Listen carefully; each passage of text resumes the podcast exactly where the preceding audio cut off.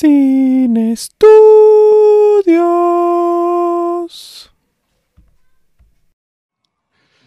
Buenos días, buenas tardes, buenas noches a la hora que usted nos escuche. Este es un episodio más de Sin Estudios y hoy me acompaña mi amiga Jessie. Hola Jessie, ¿cómo estás?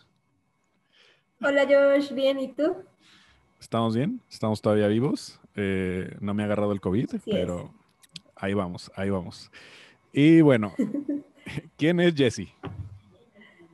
Yo este, soy compañera de la carrera de Joshua. Los dos estudiamos Ingeniería en Biotecnología en Alimentos en CUSEI, en la Universidad de Guadalajara. Actualmente este, tengo una pulquería, una pequeña pulquería en el estado de Tlaxcala, específicamente en Apizaco, Tlaxcala si gustan ir a visitarnos. Es un pequeño comercial.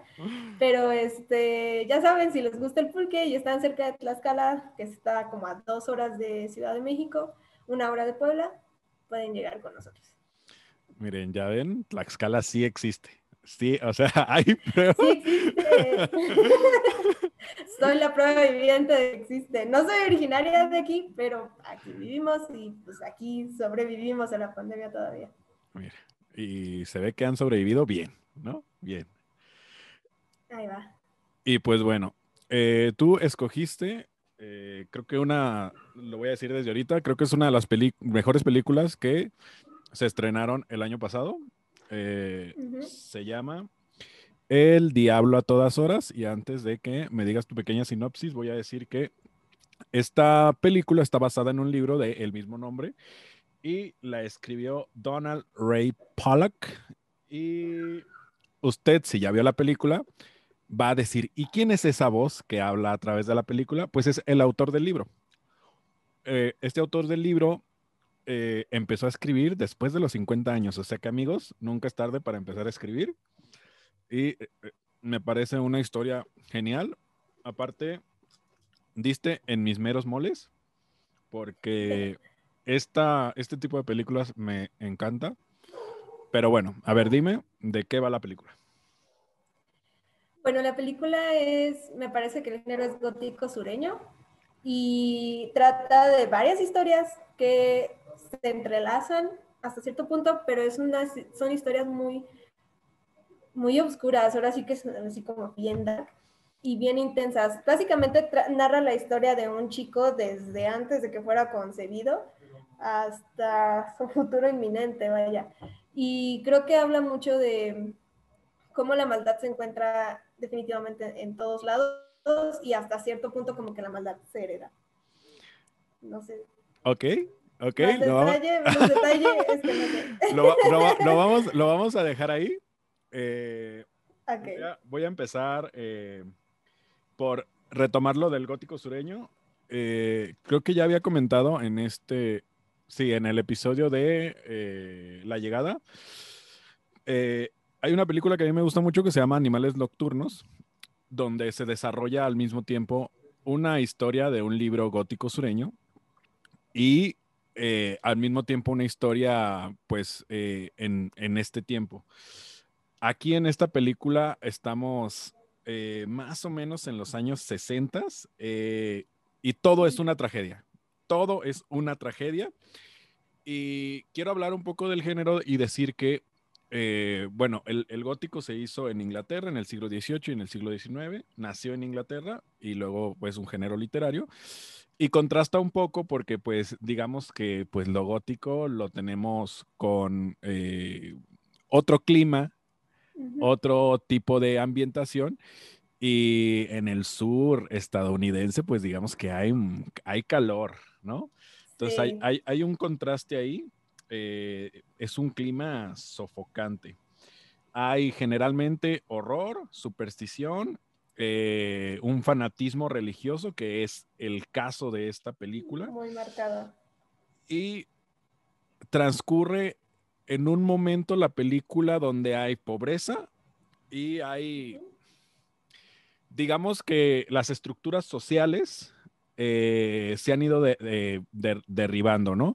Eh, por un lado, la primera, prácticamente los primeros 40 minutos, de bueno, un poco menos eh, de la película, narran el regreso del padre de Arby de la guerra y la otra parte, estamos eh, de la Segunda Guerra Mundial y la otra parte es más o menos en la zona para hacia la guerra de Vietnam. Y bueno, mi primera pregunta para ti es, para ti, ¿quién es el protagonista? Para mí el protagonista viene siendo, es que eran muchos personajes, anoté la lista de los personajes junto con el actor, porque la verdad yo me confundía, es que la historia va así de atrás hacia adelante y luego te regresa un poquito al pasado y así. Entonces, para mí, Arvin sí es como el protagonista, pero a mí el que me, causó como más impacto fue el Preston, creo que se llama el, párroco joven que llega. ese me, impactó muchísimo porque fue el que más me generó emoción dentro de mí. O sea, desde el minuto uno lo odié. Dije, este es un pedófilo horrible y algo malo va a hacer. O sea, seguro así. y bueno, te pregunto esto porque generalmente eh, viniendo eh, la película de un libro, es mucho más fácil, yo lo creo así, eh, y lastimeramente, eh, ya voy, a, voy a decir que esta, esta idea yo la sentí, pero vi primero el video de Fernanda Solórzano, pero generalmente es más fácil, y ella lo menciona en este video, por eso la menciono, para darle crédito, generalmente es más fácil desarrollar más historias de personajes secundarios en un libro que en una película. Y esta película hace completamente distinto.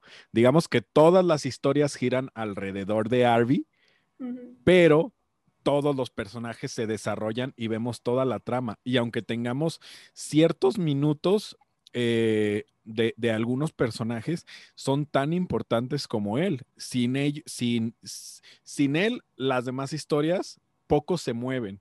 Incluso en la historia final, eh, ya cuando vamos a ver todo el desarrollo de la película, eh, el desarrollo final de la película, sin él no se movería.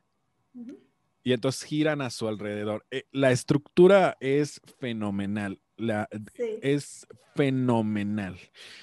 Una vez dicho esto, ¿de qué quieres hablar primero? ¿Del fanatismo religioso o de qué? Tú dime, tú, tú dime y vamos decorticando. Pues vámonos así como que como va empezando la historia. O sea, para empezar tenemos al papá que viene de la guerra, que viene con un super trauma de que encontró a un soldado ensangrentado en una cruz y desde entonces decide definitivamente no volver a rezar. O sea, desde ahí ah, ya tenemos el trauma del padre, posteriormente conoce a la mamá y pues es lo que le transmite hasta cierto punto a Arvin también. Y no sé si te fijaste en este detalle, pero las tragedias comienzan cuando él, viene tocado de la guerra, pero hasta que llega a su pueblo no pasa nada. Sí, como que se casa y vive una vida tranquila. La mamá, no, no, no, la mamá en la iglesia le dice, eh, yo le prometí a Dios ah, que si tú regresabas con vida, te ibas a casar con tal muchacha y prácticamente cinco minutos después ella incumple esa promesa porque él se va a buscar a la mujer que conoció en un restaurante. y a partir, y creo que es muy importante para el final de la película, eh, que lo vamos a hablar, porque eh, eh, hay, un, hay un dicho que dice que los, un dicho bíblico, bueno, lo voy a, no estoy exactamente seguro de cómo va, pero dice, los malos van a encontrar siempre el camino del mal los buenos siempre van a encontrar el camino del bien.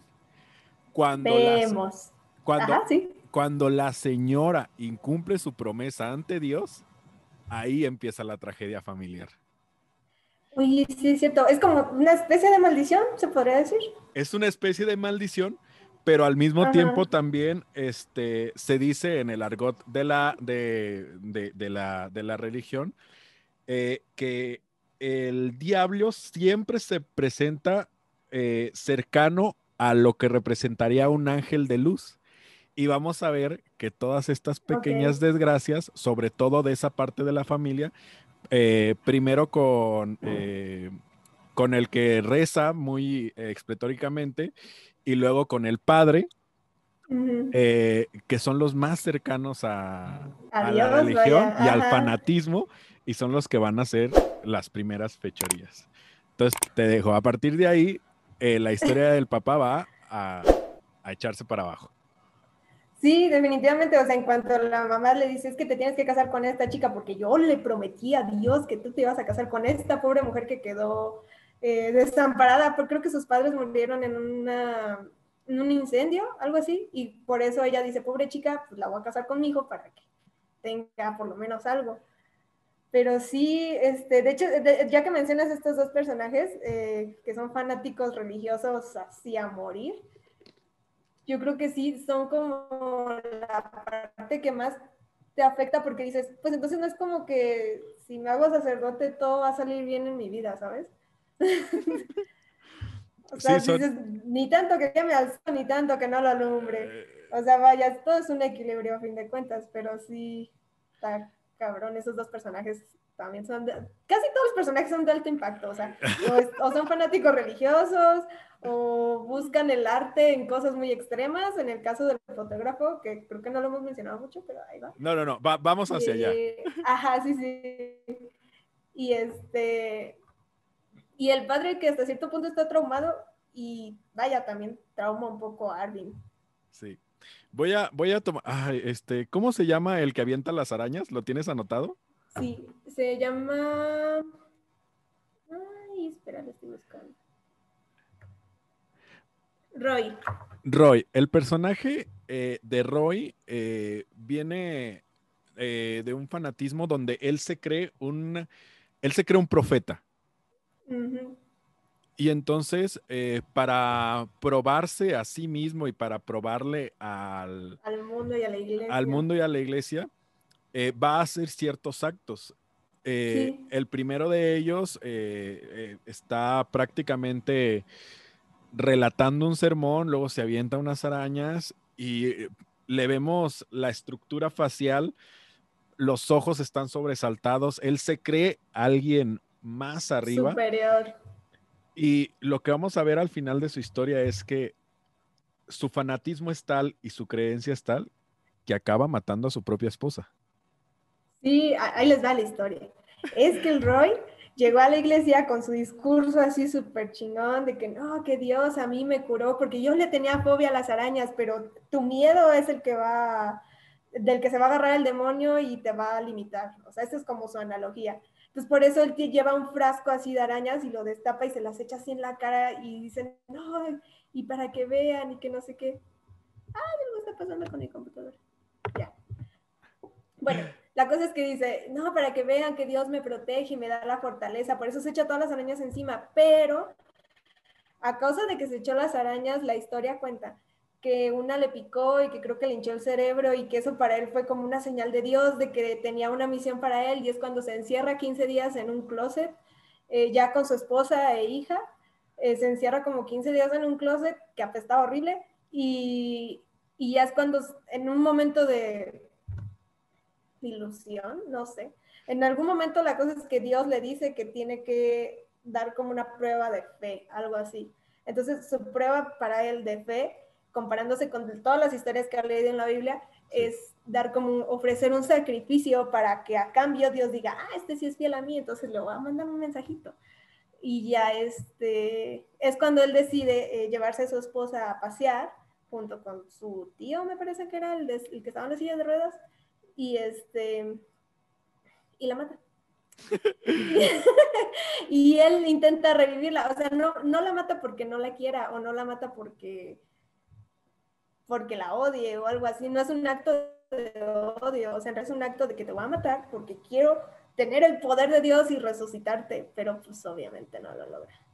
Sí, eh, el matarla significa para él estar al mismo nivel de cualquier profeta haciendo el sacrificio. Eso es lo que, eso es lo que representa y le está dando lo más preciado que tiene, que se supone que es su esposa. Al mismo tiempo, y ya para darle la vuelta, ¿quieres decir algo? No, es que no crees que se equivocó. O sea, si hubiera matado a la hija en lugar de la esposa, a lo mejor sí le hubiera contestado. Pero eso ya es, o sea, no, es cierto.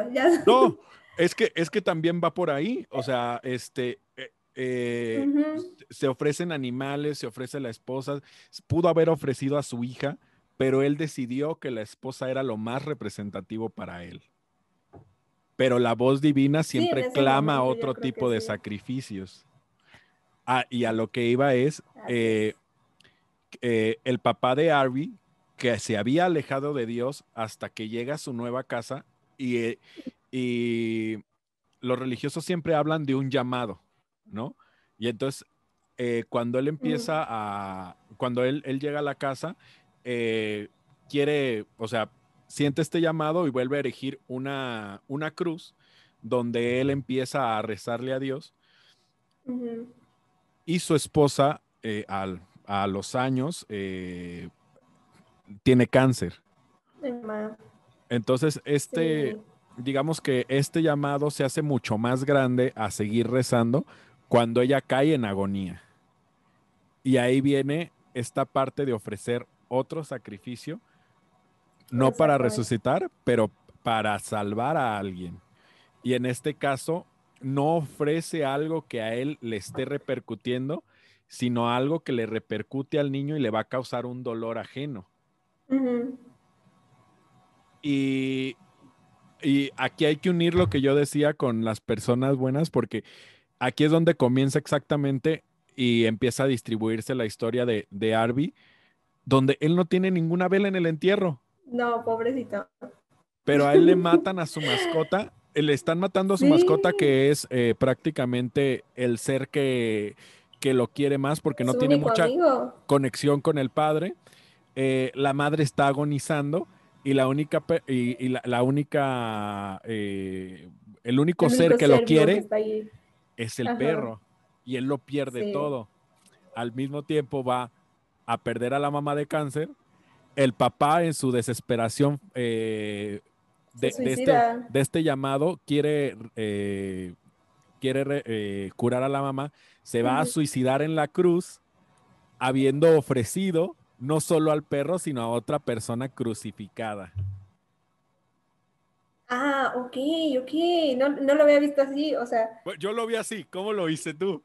Es que, es que yo me acuerdo que él, que él se suicida cuando van a enterrar a la esposa, o sea, van a enterrar a la esposa, llegan y el niño así todo emputado llega y encuentra un pastel y, se lo lleva a su cuarto y se lo come ahí en su cuarto y del papá no sabe nada. Entonces el niño está así tan emputado de que le hayan matado a su perro y que aún así no funcionara para, salvar a su mamá, que dice voy a, bajar a mi perro. Ah, porque todavía el perro literalmente lo crucifica, o sea, lo cuelga así, patas arriba, panza al, al sol, de que dice, le voy a bajar ahí de esa cruz y le voy a dar un entierro digno como se lo dieron a mi mamá como diciendo, me va a valer tres pesos y mi papá no quiere, ¿no? Entonces en Valentona se agarra valor y, este, y, va, y va a buscar a su perro. Y cuando llega es cuando encuentra al papá que se había suicidado con un cuchillo. No sé si se cortó las venas o algo así. De, yo siento que se cortó el... Eh, Ajá, Se cortó la carótida. Ajá. No, no, no especifican bien cómo, pero. No, solo vemos el sangrerío y después vemos al niño que parece que, eh, que parece que también eh, estuvo ahí presente, pero en realidad es un pay de zarzamoras que alguien le regaló. Pero esto hace más tétrica la imagen, porque el niño acaba de perder a su perro, acaba de perder a su mamá y su papá se está eh, suicidando. Ajá. Y, y a él lo vemos ensangrentado y es como, es la, es la imagen total de la, de la inocencia, pero llena de sangre, ¿no? Sí, pobrecito. La verdad, sí es como de, no manches, este güey le pasa todo. Pero, pero sí, la verdad sí es como muy fuerte, la, porque no te lo esperas. O sea, son como cosas así que, que entran y entran y entran. Y ya tú sabes que es una historia que va a haber mucho caos, mucha tragedia tal vez. Y uno que otro loco, pero dices, verga, o sea, se suicidó en su mesa de oración con el perro muerto ahí enfrente, todo mosqueado, ya putrefacto, y el niño así con su zarzamora aquí escorriendo. y ya es cuando va a pedir ayuda, creo que un vecino o algo así, y ya es cuando se incluye la historia este del policía que es corrupto. Qué bueno que mencionas al vecino, porque eh, eso nos remite a la madre. La madre en algún momento eh, le ofrece comida a un indigente. Su niño se queda huérfano y el único que le ofrece algo es el señor de la tienda. Y lo tiene ahí, le tiene un refresco, lo tiene ahí, eh, hasta que llega el policía. Y ese es un acto, si tú lo ves de manera religiosa, que siempre te va a regresar lo bueno. La madre le dio ah. abrigo a un, eh, a, un vagabundo, a un indigente, y después, cuando su hijo se vio en esta, en esta situación, no voy a decir indigente, pero se quedó totalmente huérfano, eh, alguien más lo tomó en su abrigo por el momento para ofrecerle algo de tomar en este caso, pero la, alusión es a que alguien más hizo lo mismo por el ser que quería. Sí, lo socorren, vaya. Sí. Eh, entonces Arby se va eh, a vivir con su abuela. en, este, en esta parte es cuando vemos lo, que contamos hace rato de, de la del fanático que, que mata a su esposa. Y sabemos que la hija de ella se queda con la abuela de Arby también. ¿Y tienes el nombre por ahí? Porque no lo anoté. Sí, es esta. Bueno, Helen es la mamá que mató Roy. Y su hija se llama Charlotte. No, no es cierto. Leonora. Leonora. Leonora. Leo. Sí, la eh, Leo. Entonces, eh, Leo y Arby crecen como hermanos. Y aquí vamos a meter eh, ya ahora al fotógrafo, ¿no? Justo cuando pasa esta, esta tragedia, entre comillas, que el, papá de Leo mata a, la madre, este, él huye porque sabe que no puede dar una explicación razonable a lo que acaba de hacer y se va a encontrar con el fotógrafo. ¿Y qué hace este fotógrafo, Jessy? Este fotógrafo, bueno, su, historia se introduce eh, de manera secundaria cuando el papá de Arvin conoce a su esposa.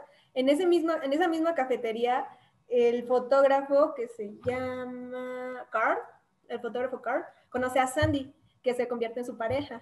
Entonces este fotógrafo pues es como muy del arte de la fotografía, pero tiene por ahí un pequeño gusto eh, que es sobre las emociones. Y la cosa es que van en carretera los dos y recogen a cualquiera que esté pidiendo ride, por lo general chico, masculino, género masculino.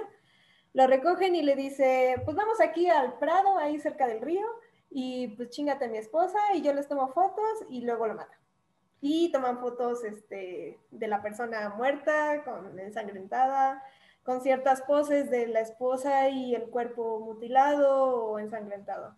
Entonces, esta es como la pequeña gran cualidad de este personaje que se llama Carl, que es más conocido como el fotógrafo, nosotros le decimos el fotógrafo, y su esposa Sandy. Ay, bueno, no sé si, bueno, y Sandy es la hermana del policía que llevó a Arvin con su abuela. Y aquí pasa lo mismo, ¿no? Eh, quien acababa de hacer una acción eh, totalmente mala, recibe su castigo prácticamente de inmediato en la siguiente escena. Entonces, eh, recogen al papá de Leo eh, estos dos personajes, eh, él en su fanatismo religioso se rehúsa a tocar a la esposa de Carl y en un ápice iluminado, supongo yo, la esposa quiere dejar a ir al papá de Leo y Carl le dice, no, no hay vuelta atrás. Y pum, lo mata.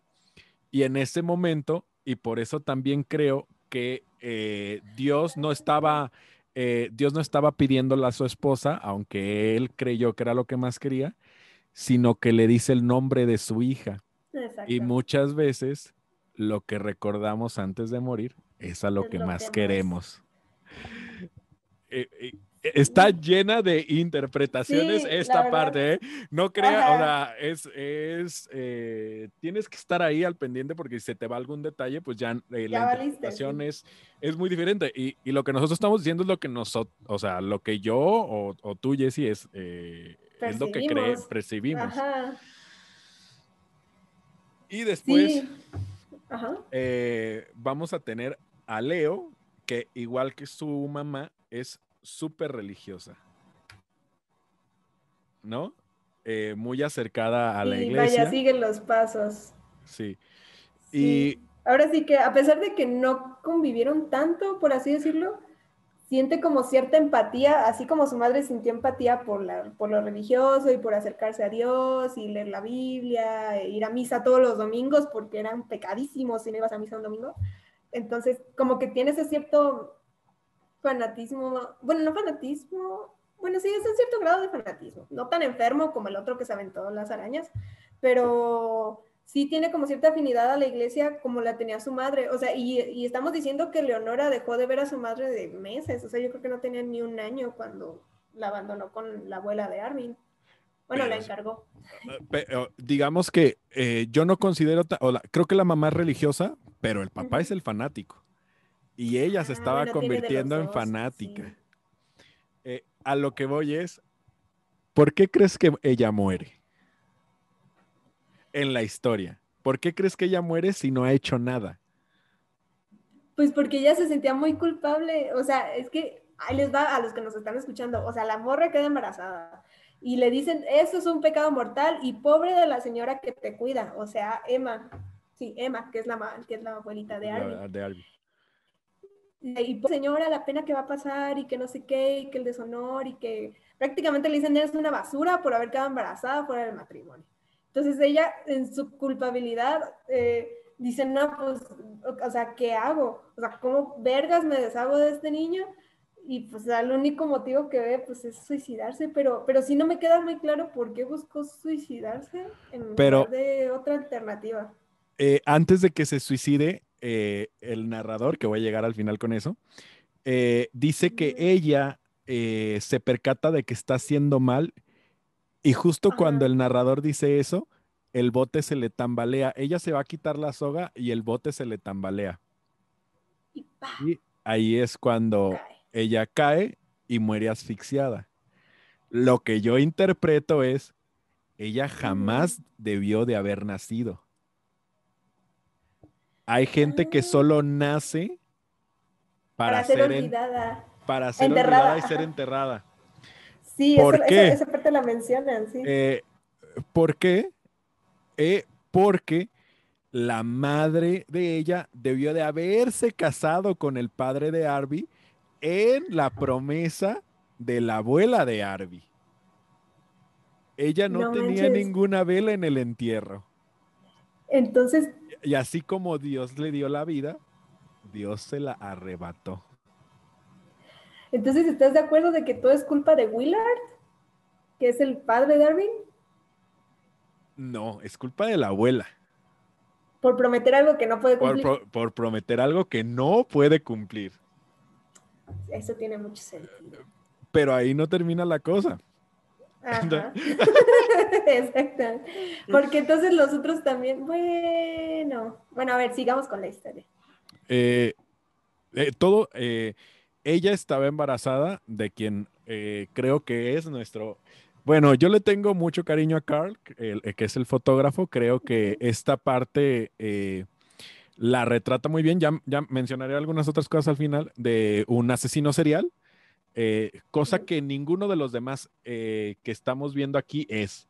Él es el único asesino serial en toda esta parte y generalmente en, eh, estas historias sureñas, si hay generalmente un asesino serial, eh, hay alguien que es extremadamente violento y en esta parte el fotógrafo, eh, digamos que es una violencia artística, es lo que está buscando y esa parte me encanta, pero sin lugar a dudas, el más manipulador de todos es el reverendo, ¿no? El reverendo Preston. Eh, Preston, Sí, es, es Preston. Sí. Y dime tú, que, creo que e, es parte de. Es que ese personaje, desde que, desde que lo, desde que, o sea, su expresión, fíjate que Robert Pattinson, eh, sí, yo nada más lo había visto como en Crepúsculo y en Harry Potter y, cositas así. Y de hecho, cuando anunciaron que iba a ser Batman, pues todavía mucha gente está así como, oh, ¿cómo va a ser el papel? Entonces, este, yo cuando lo vi dije, bueno, esta película es oportunidad para demostrar que puede salirse de esa, de esa casillero que lo tienen ahí encerrado. Y en cuanto empezó, en cuanto soltó su mirada así, dije, no manches, ya lo odio. O sea, y lo odio, odio al personaje. O sea, no odio a Robert Pattinson. O sea, a mí yo siento que Robert lo hizo bien. Y sí transportó a este personaje odioso que digo, no manches, o sea, sí, sí, sí, sí causó mucho en mí. O, sea, generó mucho, mucho odio hacia ese personaje. Mucho, porque se supone que llega a suplantar al padre que estaba en esa iglesia porque se siente mal y a su sobrino dice, no, es que él es de una universidad cristiana, algo así, donde les enseñan a ser padrecitos. Dice, entonces él va a venir a, suplirme. Y llega y pues todo el pueblo ahí le da la bienvenida y la, la abuela de Arvin pues son, tienen escasez económica y, este, y lo único que le puede preparar de comer son unos hígados de pollo preparados ahí como en sartencito y en salsita y se, se ven muy buenos, a mí se me antojaron pero la cosa es que pues es una comida humilde o se considera una comida humilde porque no es carne blanca, no es carne roja, o sea, son órganos. Ellos así lo mencionan, son órganos. Y en cuanto, lo, en cuanto se dirigen directamente con, con la abuela de Arvin y, lo, y los ve y prueba los órganos, dije, no manches, ya, ya lo odio. O sea, algo va a hacer este cabrón que me va a hacer enojar muchísimo, muchísimo, muchísimo. Entonces, lo logró. se ganó mi odio totalmente ese personaje. Porque sí, ajá. En, esa, eh, nada más te voy a interrumpir un poquito porque en esa parte de los higaditos, eh, que es un, eh, el, hígado es, un platillo sureño y también es, es, un platillo representativo de la comunidad afroamericana. El, el hígado, el hígado encebollado es, es digamos que el platillo cumbre de la sociedad afroamericana. Y aunque en esta película, que lo voy a retomar, no vemos a ningún afroamericano, digamos que el símbolo de pobreza es el plato de higaditos que lleva la, eh, que lleva la abuela de Arby. Eh, y él dice, eh, me voy a sacrificar comiendo yo estos higaditos para que todos ustedes puedan comer carne. Eso me pareció excelso, porque después vamos a tener un contraste, ¿no? Él no se está sacrificando en el celibato y está comiendo la carne prohibida que representan todas estas eh, chamaquitas que se echa al plato. Hijo de la chingada. Es que, y yo dije, es que este, esta escena me interesa porque quiero saber ¿cómo vergas le hacen para lavarles el cerebro? O sea, de verdad quiero saber cómo le hacen para lavarles el cerebro y decirles que lo que van a hacer es obra de Dios. Y no manches, cuando lo vi, dije, no, sí, cualquier chamaquita pendeja sí cae. Sí, sí cae. Y luego con la cara de ese güey, no, sí, sí cae. O sea, sí. Y... Sí, sí, me llamó mucho la atención. Me generó mucho, mucho odio. O sea, independientemente de que lo odie, por eso me gusta, porque me generó mucha emoción esa película. Y es una muestra eh, de del lado de, yo estoy haciendo todo el análisis por atrás, pero es, toda esta parte de, eh, del poder religioso mal llevado, ¿no? Eh, esta parte que hablamos del sacrificio, pero también está, eh, como tú dices, el poder de las palabras. Se supone que los padres tienen que ganar fieles, ¿no? Y lo hacen a través de la palabra y del rezo. Y él va ganando. del miedo, del miedo. Y del miedo.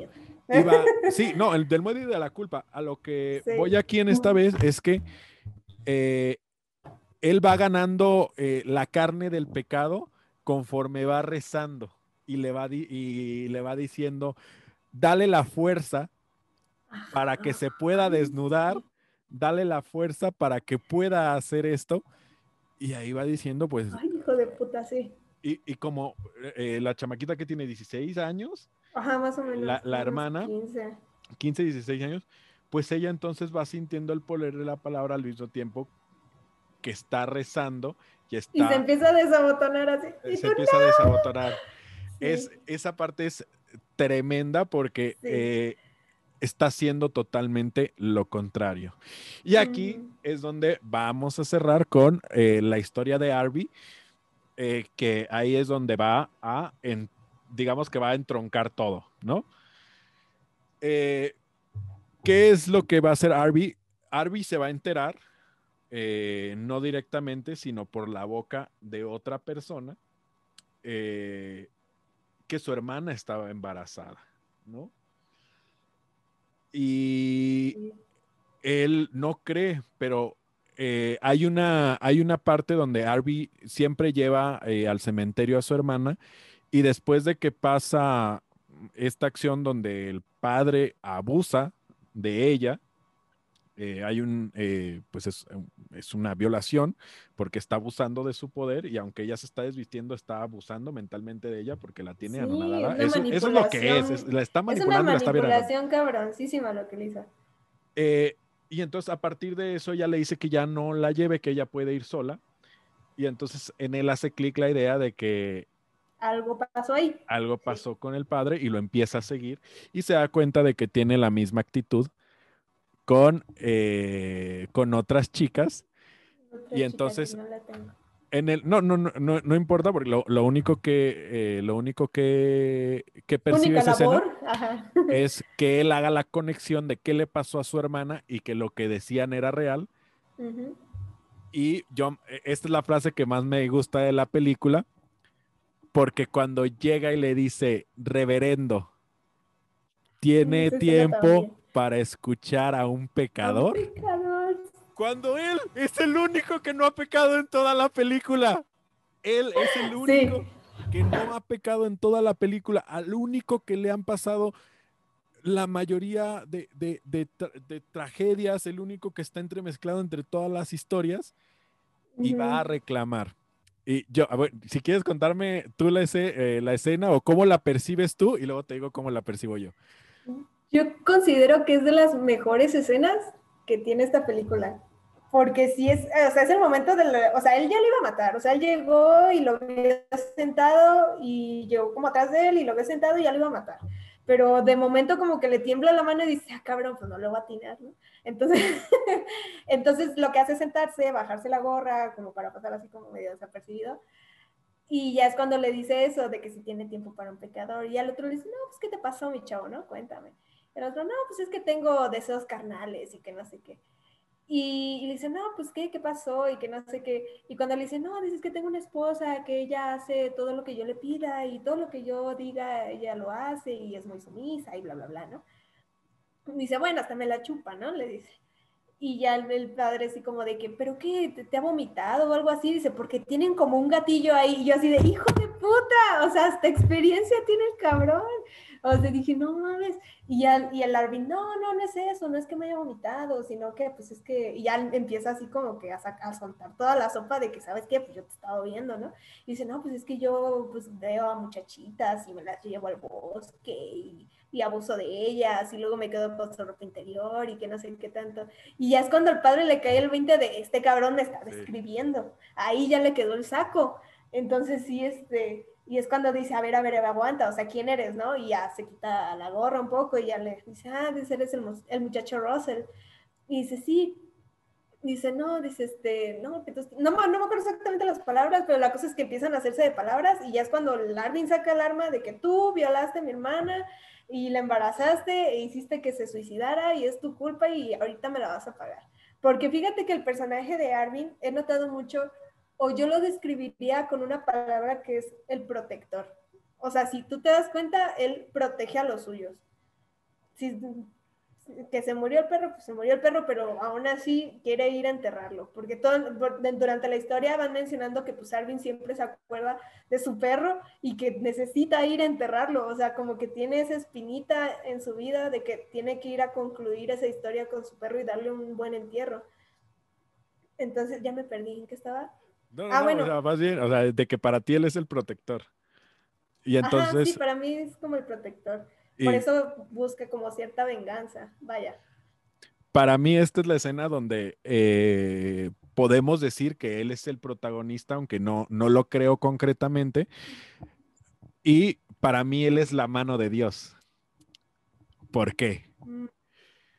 Eh, va a empezar con él eh, cuando, sobre todo cuando llega y le dice, tiene tiempo de escuchar a un, a un pecador y ya tiene, o sea, ya sabemos que lleva el arma, el arma que, le, que ni siquiera le había dado eh, directamente, le llega por, eh, eh, por mano de otra persona y generalmente así es como le pasan las cosas. No las busca él, las cosas le llegan, pero él nunca actúa de mala fe. Entonces, cuando él sabe lo que le pasa a la hermana y él busca al reverendo, eh, él lo que quiere es justicia para la hermana, la hermana que sufrió y que murió eh, ahorcada por, eh, por querer enmendar su error. Y entonces, cuando justo le dice, no, no, no, él duda en disparar, pero es cuando le avienta la Biblia que trae en la mano, cuando le dispara. ¿eh? Entonces, ya cuando recibe la agresión físicamente. Sí, Cuando, eh, hasta que recibe la agresión es cuando dispara y es la mano de Dios haciendo justicia. Para, para completar mi idea, ahí voy. Él sabe que ya no puede regresar. Él sabe que ya no puede regresar y se va. Cuando se va, se encuentra con nuestro amigo el fotógrafo.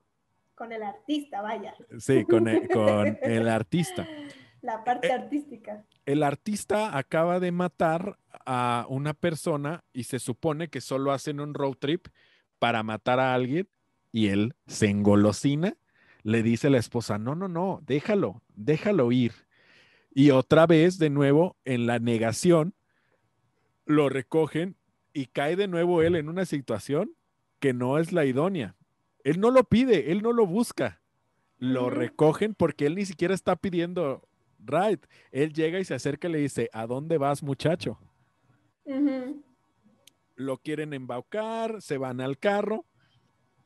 Él está temeroso de la situación. Vamos escuchando también al narrador. Y no se ha precipitado ni siquiera a él, pero ya le vio la pistola. Y es ahí cuando ve peligrar su vida. No es porque lo quiere matar, ve peligrar su vida y ahí lo mata de nuevo. Es la mano de Dios una vez más haciendo justicia a través de Arvin. Y finalmente, eh, cuando, eh, sobre todo en esa escena, cuando él va a, ya cuando él eh, mata al fotógrafo y voltea a ver a la muchacha y le dice, no, me iba a matar. Y la otra le dice, cálmate, pero al decirle, eh, cuando le dice él me iba a matar y no se están disparando y hay una escena de tensión, recordemos la escena. Los dos están apuntando así. Sí, donde ella le quiere salvar la vida al papá de Leo y el y, y, ah, y él no lo perdona, el fotógrafo no lo perdona.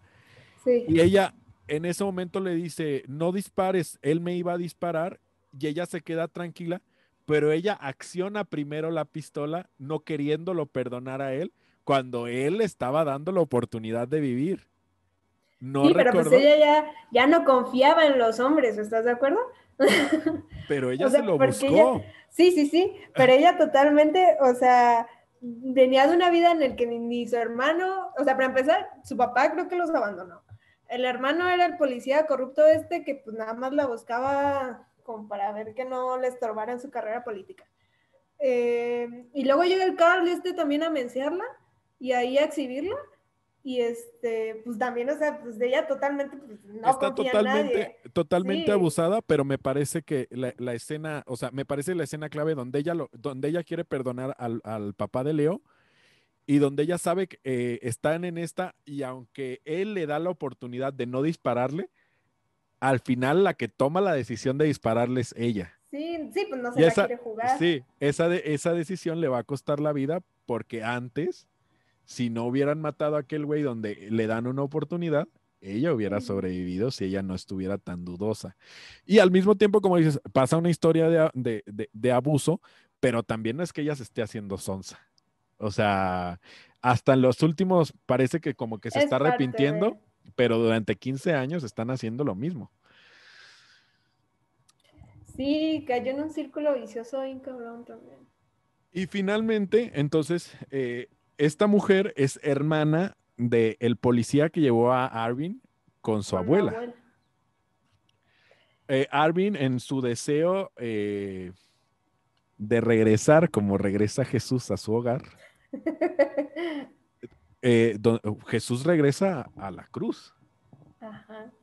Igual que Arvin va regresando a la cruz. A su mesa de rezo. A, la cruz su mesa de oración. sí. Eh, se encuentra con este señor y le dice, nunca voy a olvidar la acción que usted tuvo conmigo. Y ahí es donde retribuye y donde él retribuye la gratitud. Sí.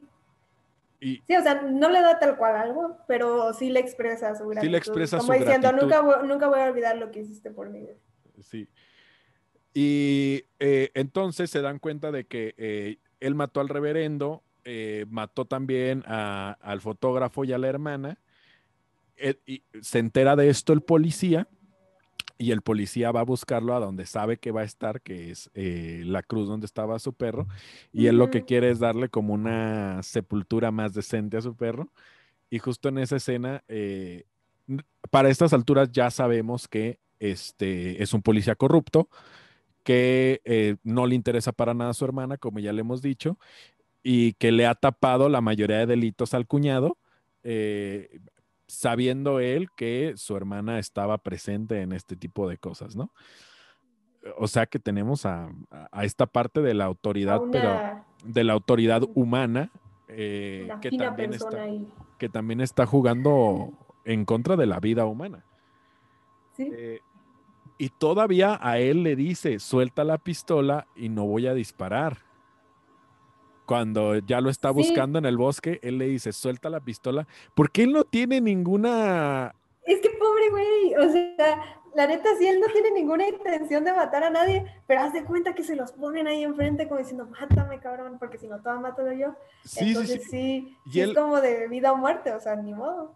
Y entonces por eso a, mí me parece que él es la mano de Dios porque va matando a todas estas personas que directa o indirectamente le hicieron mal a su vida con todo lo que jugó, pero también la mano de Dios va llevándose a los responsables de todos estos delitos a través de Arby, ¿no? Ay, pobre Arby. Y finalmente, eh, cuando ya puede él irse, ¿a quién se te afiguró ¿A qué figura te recuerda el... ¿El hippie que lo recoge a media carretera? Sí. Pues al Jesús, bueno, sí, un poco. Jesús lo está recogiendo. De acuerdo? O sea, físicamente hablando, pues cabello largo, chino. Sí, porque la, digamos que la imagen, la imagen renacentista de Jesús y también barroca, donde tenemos a Jesús representado como un blanco eh, privilegiado. privilegiado. de ojos azules y Dios se lo está, eh, Jesús se lo está llevando porque sabe que el bien va con el bien y a los buenos siempre les va bien. bien. Vemos, A mí no me doy muy bien. Ah, no. Ah. no, la verdad sí me doy. Pero este, pero sí, efectivamente esta, esta figura así representada por el chavo hippie, chistoso, porque hippie lo relacionas con otras cosas que no son muy de la iglesia, o sea, que es como completamente lo opuesto en esa época de la iglesia, que era la época de rebelión, por así decirlo. Y este lo recoge y es cuando ya el narrador comenta lo que va a pasar después con Arvin, que decide unirse al ejército porque parece ser que es lo que mejor sabe hacer y, este, y ya, creo que ya, y se queda dormido en la, en la combi, a pesar de que no quiere por todo lo que ya pasó, este, pero se queda dormido porque está muy cansado. Y creo que ahí es donde finaliza la película, ¿no? Me parece. Sí, y eh, él tiene como una, no sé si llamarlo, es, es una epifanía de su vida. Eh, es, pues sí, eh, bueno, está como viendo eh, tanto como su futuro y su pasado al mismo tiempo se le están presentando estas imágenes como de redención. Y, ahí termina la película. Y este va a estar un poco largo, pero para, a ver, para ti, ¿qué representa la voz del narrador? ¿Quién es el narrador? nunca, lo, nunca lo había pensado. O sea, para mí era un narrador y ya. Ya cuando me enteré que era el escritor del libro, dije, ah, tiene más sentido. Pero, pues sí se podría decir que forma como una parte divina, por así decirlo. Es Dios. Oye, eh, ¿estás de acuerdo que puedes, que, puede representar a Dios que no influye directamente, pero está viendo todo? Sí, sí, sí, de, de, eso, de hecho de eso se trata, que el narrador simplemente esté contando eh, eh, cómo Dios está omnipresente en toda la historia. Para mí, me parece que eso es lo que está haciendo. Que Dios, como Dios está en todos lados, Dios es el que puede contar esta historia, porque si Él no nos narra, aunque nosotros estamos viendo las imágenes, sabemos cómo están entremezcladas. Entonces Él es el que está narrando. Dios es nuestro narrador. Sí, yo creo que podríamos llegar a esa conclusión de que por más que le pidas a Dios, a fin de cuentas no está todo en sus manos. ¿O sí? ¿O sí? Sí, o sea, es que puede ser... es que puede ser que sí, puede ser que no. O sea, eh, para mí lo que desencadena todo es el castigo divino por no haber cumplido la promesa. Para mí por no haber cumplido la promesa. Después que también tenemos eh, estos eh, falsos, falsos profetas, estos ángeles caídos, que sería, que sería la representación del, reverendo, eh, que se deja llevar por el pecado de la lujuria, los que van a desentonar todas estas acciones. Pero también para mí lo que desencadena todo es la falta de la promesa, que muchas veces en la Biblia también se manifiesta. Sí, tú sientes que, de ahí parte toda la tragedia de Armin y su familia. Sí, sí, sí, y aparte porque hasta ese momento no ha pasado nada. En cuanto cae, en cuanto la madre dice y luego el hijo se pone a tomar y luego abandona para regresar por la, eh, por la mamá de Arby, ahí es cuando todo desencadena. Cuando él no cumple la promesa de la madre a Dios por haber regresado con vida. Entonces, ¿los hijos pagan el pecado de los padres? Puede ser también. Puede ser por ahí una, idea muy interesante. Pero, por ejemplo, yo tengo, yo tengo aquí anotada una pregunta que sea, o sea, si tú hubieras sido Arvin, o sea, ponte en el lugar de Arvin, ¿tú hubieras ido a matar al reverendo, que es por lo que se desencadena otra serie de consecuencias en su vida? No sé si yo lo hubiera ido a matar, pero sé que la, eh, la situación social lo amerita. O sea, creo que justifica eh, que, el, que esta parte de el, eh, ¿cómo le llaman? El cinturón de la Biblia, que es una parte muy pobre y donde son muy devotos, estas estructuras sociales están cayendo. Entonces todo el mundo, cuando, y lo vemos ahora en México, todo el mundo cuando las estructuras sociales empiezan a caer, quiere hacer justicia por su propia cuenta.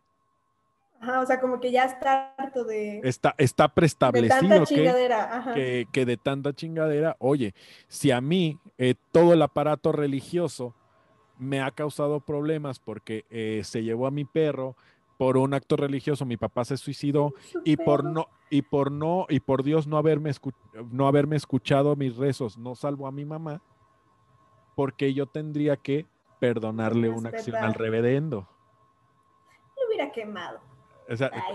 entonces, eh, aunado a lo que se tiene anteriormente a la a, a esta a esta parte de la, de la sociedad que se está derrumbando, pues me parece totalmente justificado que él busque venganza por su propia cuenta. Sí, pues sí, es totalmente lógico que buscara, y aparte ya con el arma en mano, o sea, es como que ya tienes cierto poder, por así decirlo. Aparte me impresiona mucho, bueno, siempre en Estados Unidos se ha manejado así como que la facilidad del acceso a un arma a cualquier edad prácticamente. Pero sí me sorprende mucho cómo esta película refleja la parte oscura de esa época, o sea, porque muchas veces es como de, ah, los años 50, todo era rosita, color pastel, eh, las reuniones de té con las señoras y cosas así, que el vecindario, todo bonito y el jardín. Y esta, y esta película realmente nos muestra como el lado oscuro de esa época, o sea, cómo realmente el diablo está a todas horas. O sea, no es como que, como que de, ah, porque dicen, ay, no, es que la violencia se ha desatado mucho en estos años. Es como de, güey, o sea, violencia siempre ha habido sea, que sabemos más de ella es otro pedo. y mira, es lo que me gusta mucho de esta película. Ya que lo mencionaste y ya que están ligadas a las épocas y ya que eh, eh, Camila había hecho el, capítulo de The Help, eh, mm. hay una discusión que quiero tomar en este momento. y que lo había, lo había mencionado en ese momento y es un buen momento de repetirlo. Esta película en 2024 no podría ser nominada al Oscar. ¿Por qué? No hay ningún afroamericano. Ah. No hay nadie que represente a la cultura afroamericana. Excepto los hígados. Eh, excepto esa parte de los hígados. Tampoco hay representación asiática, tampoco hay representación latina, lo que significaría que esta película, aunque tiene un contexto, no podría estar en una premiación. Estaría como descalificada. Descalificada por no tener a nadie. Sí. Pero en su contexto, eh, sobre todo en esta parte del cinturón, eh, eh, lo, que, lo, que llaman, lo que llaman los americanos el cinturón de la Biblia, pues estas familias no existían ahí. No había representación étnica de otras personas. Eso es, es, eso es un problemón. Sí, totalmente. De hecho, sí, eh, pero según yo, hay como varias eh, zonas de Estados Unidos donde únicamente hay como gringos o, hay mucha gente blanca. O sea, no es como que en todo Estados Unidos también haya eh, negros, asiáticos. Sí, digamos que la representación es menor, pero en, o sea, e, en esta parte, en este contexto, y como se lleva la historia, no tendría cabida. Siento que se, podría justificar la ausencia de personas. Sí, se justifica la ausencia porque no hay cabida en la historia. Sí. Pero, pero como las reglas están marcadas hoy en el Oscar, no podría estar. Sí, está cañón. Ahora, la otra, la otra que te quería preguntar, eh, ¿se te olvidó que Tom Holland era Spider-Man? Sí. O sea, de principio sí dije, ay, otra vez lo va a hacer de niño menso. De niño, ajá, dije, dije, otra vez lo va a hacer de niño menso, adolescente, ahí medio meco. Pero no, después ya agarra madurez. O sea, de verdad se nota que ya es un joven muy maduro para su edad. Y sí, es totalmente... Sí, sí, la verdad sí, se me olvida que, era Spider-Man. Eh, eh, para mí es, eh, creo que pasa como con Robert Pattinson. yo a Robert Pattinson ya tengo tres o cuatro películas que de gente grande, pero creo que esta es una, era una muy buena prueba para Tom Holland y creo que eh, la superó con creces. O sea, en el momento donde hay eh, eh, la escena de la iglesia donde, donde hay, hay duda y enfrenta. Y también se me olvidó este, decir en esa parte, y lo voy a decir en este momento, cuando le quita, cuando le dice que se quite la cachucha, también representa una revelación, como queriendo que en este caso el reverendo, eh, que se revele el demonio, pero en realidad el demonio que se está revelando es el reverendo. O sea, los papeles están en contraste. Generalmente ah, cuando los ángeles van hacia, hacia estas partes, siempre dicen, o, cuando están haciendo un exorcismo, siempre le dicen al demonio que se revele, o sea, que muestre su verdadera forma. Cuando, el que, cuando el que está mostrando, cuando el que está mostrando la verdadera forma del otro es Arby. Y eso también me pareció. está exorcizando es el Arby. Sí, e, es, es Arby. Eh, y también quería eh, preguntar, también quería como, pues sí, eh, ¿habías visto una película, hace tiempo que habías visto una película que no supieras hacia dónde iba, pero que te siguieras ahí? Sí, me, me, me sucedió un poco con la de Huye.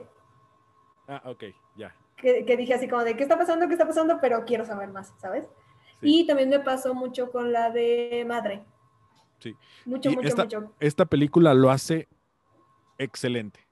Sí, eh, totalmente. Creo que Madre se perdió un poco. A mí me gusta mucho Huye, a la gente no le, no le gustó. Pero a, mucha gente, bueno, a ti sí, a mí también. Eh, eh, pero creo que esta película lo hace de manera excelente porque entre cada eh, nexo con la siguiente escena o con las historias, hay momentos de tensión.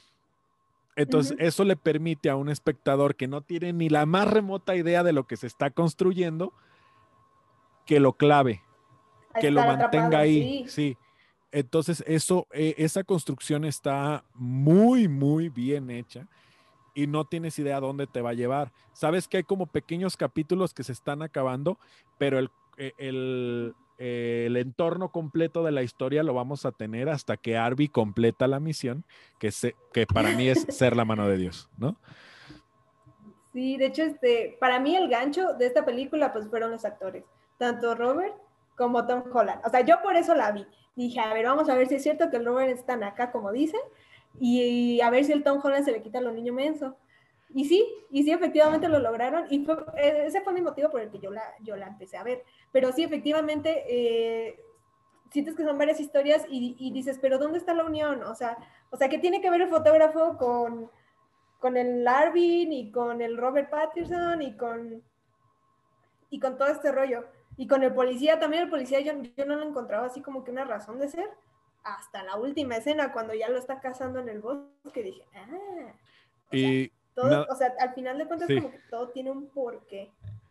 Y ya nada más para, yo creo que para, para finalizar eh, ya el comentario de la película es que eh, ese papel lo iba a hacer Chris Evans, el del policía. Ah, no sé si lo leíste.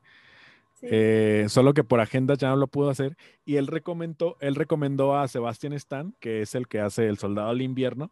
A lo mejor no lo reconocen porque trae prostéticos, como los que usaba este Marlon Brando en el. Bueno, no, él no usaba prostéticos, usaba algodón. Eh, trae algodón aquí eh, para que se le vea la mandíbula como más boluda, como más gruesa. Ajá, más prominente. Pero es Sebastian Stan el que hace este Soldado del Invierno. Y bueno, no sabía. este, ya eh, creo que pues es lo último que vamos a decir de la película. El, eh, Antonio Campos, el director. Robert Pattinson, de hecho, lo buscó porque quería trabajar con él. y Robert Pattinson vio el, leyó el libro, vio los primeros borradores, leyó el guion y él estuvo buscando a Antonio Campos para estar en una película de él, entonces más bien fue, eh, no fue el director que lo buscó, sino más bien fue el artista. Eso me parece también tremendo porque, este, pues creo que, sí, creo que, que esta parte del de el actor y en ese, eh, justo en ese papel que nos agradó tanto, creo que cumplió en demasiado su propósito. Y ya nada más para, eh, si quieren ver algo más de, el, del director, pueden ver eh, The Sinner. Las primeras dos temporadas él participa y se van a dar cuenta de que está muy parecido porque hacen prácticamente eh, pues el mismo tipo de historia.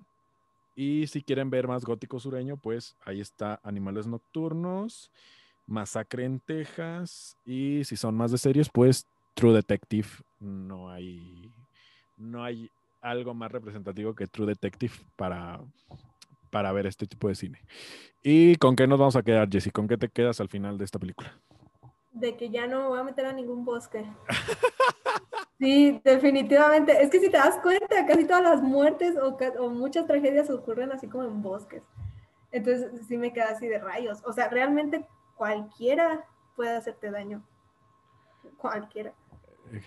¿Te quedas con eso? ¿Cualquiera puede hacer hacerte daño? Sí, cualquiera puede hacer. Yo ya desconfío de todos, del panadero, ya no, sabes. Caras vemos, corazones no sabemos.